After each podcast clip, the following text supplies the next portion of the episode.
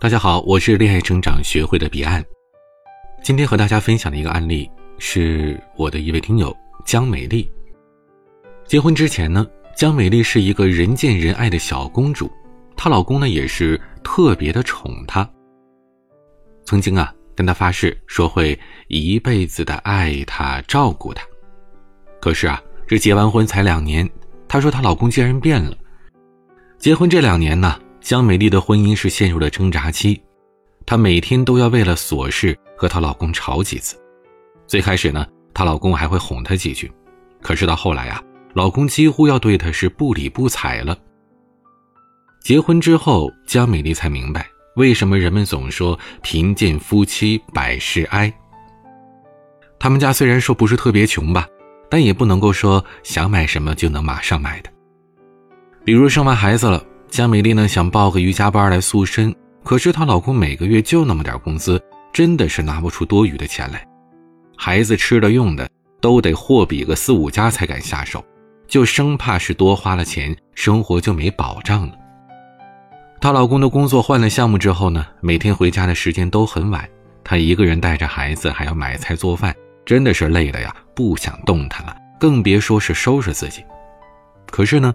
每次她看到别的宝妈打扮的是光鲜亮丽的，她又非常羡慕，总觉得是这段婚姻拖累了自己，所以呢，就越来越挑剔自己的老公。她总跟她老公说：“你看看，你看看，要不是因为你，我怎么能过这种日子呢？我把最好的青春都给了你，你却这样对待我。哎，你曾经说过的话哪儿去了？你就不能学学别人家的爸爸，帮帮我呀？哎，我真是瞎了眼，我才选了你呀。”久而久之呢，江美丽就总觉得呀，如果不是嫁给她现在的老公，自己呢就一定可以过得更好。而她老公也在江美丽的埋怨下，是变得越来越不愿意沟通，两个人的关系可谓是每况愈下呀。其实呢，我们经常在网络上会看到很多人倾诉自己的不幸，这其中大部分都是女人，她们遇到的问题呢，大都是这样的。请问彼岸。他为什么要背叛我呀？我对他那么好，我对他全家都那么好，这是为什么呀？他为什么不爱我呀？我已经把最好的都给他了，可是他凭什么不要我了？他怎么能够伤害我呢？当初是谁跟我说会爱我一辈子的？你看，只要你是明白人，就知道他们从第一句话开始就已经界定了自己是受害者的身份。所以呢？不管他们说的多可怜，可以收获咱们多少的同情，都没有办法去改变他不爱你了这样的事实。其实女孩子们啊，稍微聪明一点的都知道，男人呢是挑剔的，啊，当然了，女性也一样啊。但是男性需要的是什么呢？是一个值得自己爱的女人，而不是一个对他好的，他就要付出全部爱情去反馈的。所以呢，我们最终需要想清楚的不是说。哎呀，为什么这个男人不爱你？而是，这个男人他凭什么要爱你啊？这个逻辑关系你要搞清楚。很多姑娘都说我爱他，他就得爱我呀。可是凭什么呢？对不对？这个世界上没有无缘无故的爱和恨，但是，不是说你爱他他就得爱你。那反过来说，你恨他是不是他也得恨你呀？没有这个逻辑的，没有这个道理的。感情包括婚姻，最怕的是什么呀？不是说你遇到一个不那么合适的，也不是说你遇到一个曾经符合你想象，可是却在日积月累的婚姻生活当中表现的完全不一致的，这都不是最可怕的。最可怕的是你把自己当做感情中的受害者，一直活在受害者的位置上。所以说，真正拖垮你婚姻的、拖垮你人生的，不是那所谓的错的人，而是。你的受害者思维。日本禅僧小池龙之介在《别生气了》这本书当中写到这样一句话：生活当中，我们常常会觉得自己是受害者。如果一旦装受害者久了，习惯了这样的生活，只要遇到一点点不如意的事，立马就觉得自己受伤了，然后去责怪自己的爱人。可是，一旦有了这种心理，女人就会无止境的抱怨、抱怨再抱怨，直到是夫妻吵架不断，矛盾越来越多，感情越来越淡。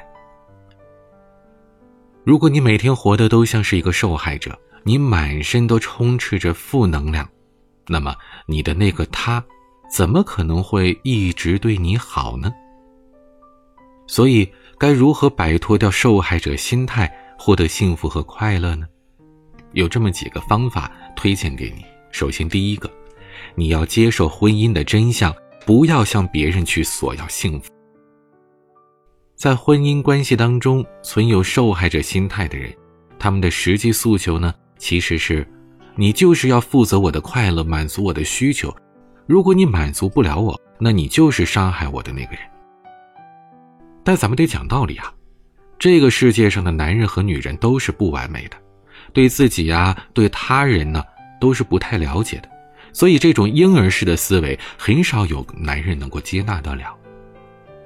婚姻跟谈恋爱呢还是不一样的，婚姻是两个以极近的距离构建了一个家庭的关系，在日复一日的亲密关系当中，很多人呢可能连自己都没有办法察觉的一些阴暗面、创伤点都会暴露无遗。